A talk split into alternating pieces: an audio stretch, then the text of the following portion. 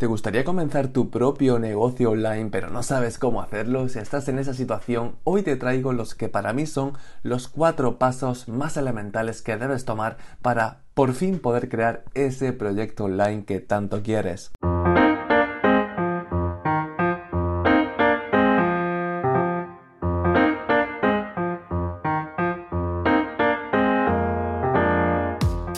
No te agobies porque son cuatro pasos muy sencillos que, estudiando e indagando simplemente un poquito, ya vas a poder cumplir cada uno de ellos y voy a procurar explicártelos muy bien para que los entiendas y para cuando te lances a cumplir cada uno de ellos veas los menores inconvenientes posibles o te encuentres con los menores problemas posibles. Así que dicho esto, vamos a ello.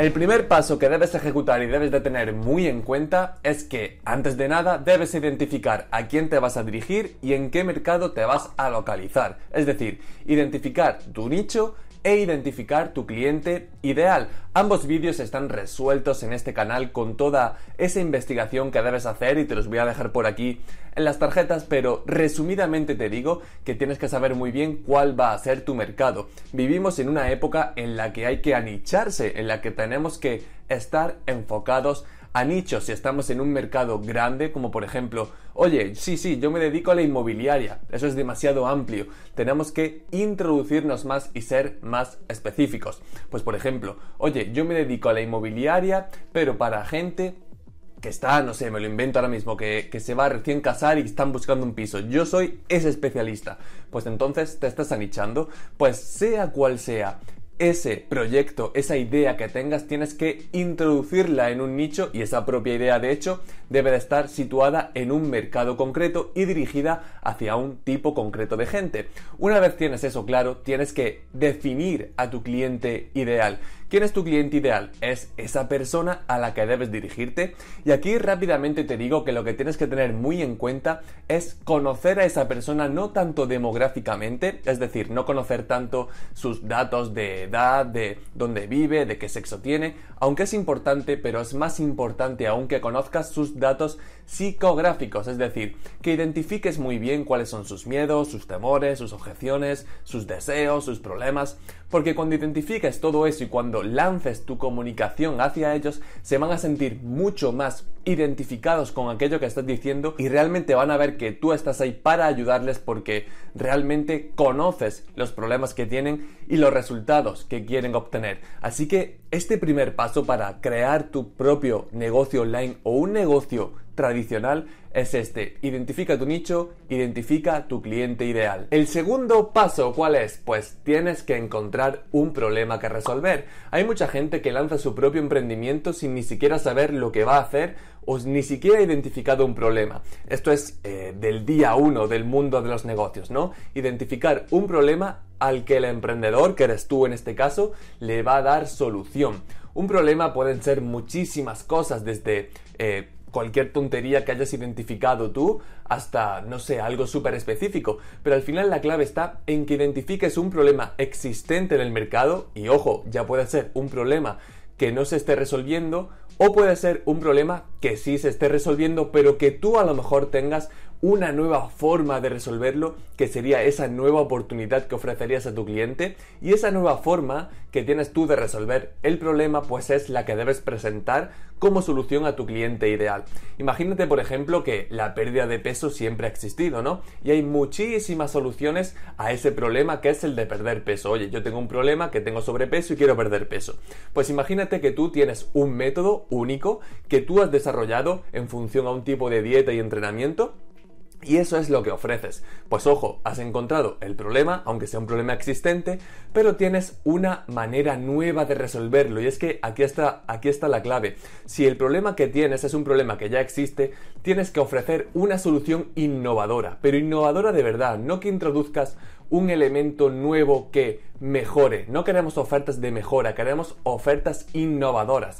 Entonces, si tú eres capaz de identificar ese problema, que esto es sencillo, y esto que sí es más complicado, que es identificar esa innovación que tú vas a añadir para resolver el problema, te estarás diferenciando muy bien y sin duda vas a llamar mucho la atención. Así que este segundo paso, que quede muy claro, encuentra un problema y encuentra una solución. Si el problema ya existe, una solución que sea innovadora, que no se esté viendo actualmente en el mercado. Y llegamos al tercer paso. Una vez hemos hecho esto, lo que tenemos que hacer es desarrollar el producto o el servicio y validarlo. Esto es muy eh, método Lean Startup, que de hecho también hice el resumen del libro, que te lo voy a dejar por aquí en las tarjetas.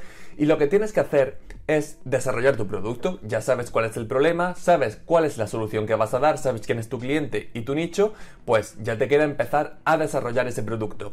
Y aquí un consejo muy grande, que lo sacamos de este libro, el método Lean Startup, y es que no tardes muchísimo tiempo en desarrollar. Lanza un prototipo. Crea un prototipo muy, muy básico, muy sencillo. No hace falta que, por ejemplo, si vas a lanzar un curso online, ya tengas todas las lecciones grabadas, sino que es mucho más interesante que crees un prototipo, un estándar de, oye, yo voy a hacer en mi producto esto, esto y esto lo lances y cuando los clientes empiecen a introducirse en él, los early adopters, es decir, los más innovadores, que los que quieren probar tu producto, quieren ser los primeros, pues entonces con ellos vas a ir trabajando, ¿no? Y vas a ir puliendo ese producto o ese servicio, porque ellos, esta clave es que te vayan dando retroalimentación continua, que te vayan diciendo, oye, pues esta parte del producto me gusta, esta parte del producto no me gusta, esto creo que se podría mejorar, esto creo que, que sobra, que podríamos implementar otra cosa.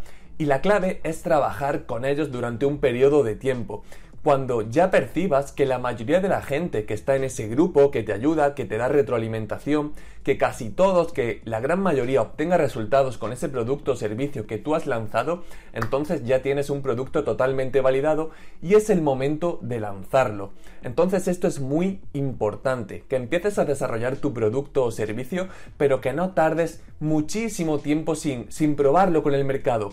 Conforme tengas la idea, oye, Simplemente lánzala, incluso si no tienes nada, pon un anuncio en Facebook Ads y pon una página, una landing page para que la gente se registre si está interesada y puedes decir algo como, oye, yo tengo este producto, voy a lanzarlo, todavía no está terminado, pero si te interesa el producto y las soluciones y los problemas a los que te va a resolver, regístrate y estate al tanto de todo. Algo así, ¿no? Que improvisado así ahora mismo. Pues esto es muy clave, ¿no? Para que vayas ejecutando conforme creas, porque crear sin ejecutar te va a llevar mucho tiempo y lo que puede pasar es que cuando llegue el momento de lanzar no funcione el producto y hayas perdido un montón de tiempo y dinero. Es mucho más inteligente y mucho más efectivo lanzar conforme vas aprendiendo con esa gente que te está ayudando. Y así de esta forma vas a ir creando ese producto con tus propios clientes y te aseguro que así no solo ellos van a tener muchos más resultados, sino que tú vas a acabar lanzando un producto mucho mejor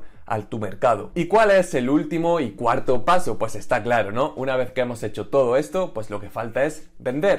Lo que falta es que vendamos, que cojamos un embudo de ventas, que apliquemos ese embudo y que lancemos nuestro producto al gran público, a las masas, ¿no? Ya tenemos esos datos de los early adopters, de esa gente con la que hemos estado trabajando, ya sabemos que nuestro producto funciona, que hay gente que está interesada en él, pues ya lo único que te falta es venderlo, ¿no? Es hacer publicidad, es hacer marketing, es al final ponerlo, tratar de que ese producto o ese servicio llegue a las masas, llegue al gran público.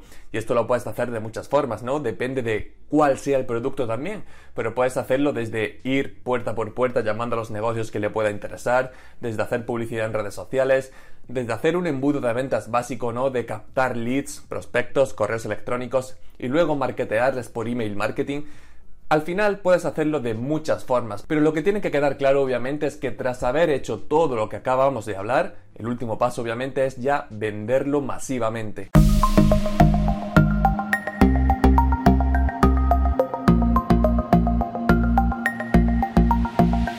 Y hasta aquí el episodio de hoy. Como siempre, espero que te haya gustado. Espero que estos cuatro pasos te hayan dado mayor claridad de la que tenías a la hora de comenzar tu propio proyecto. Y como siempre, nos vemos en el próximo. Chao.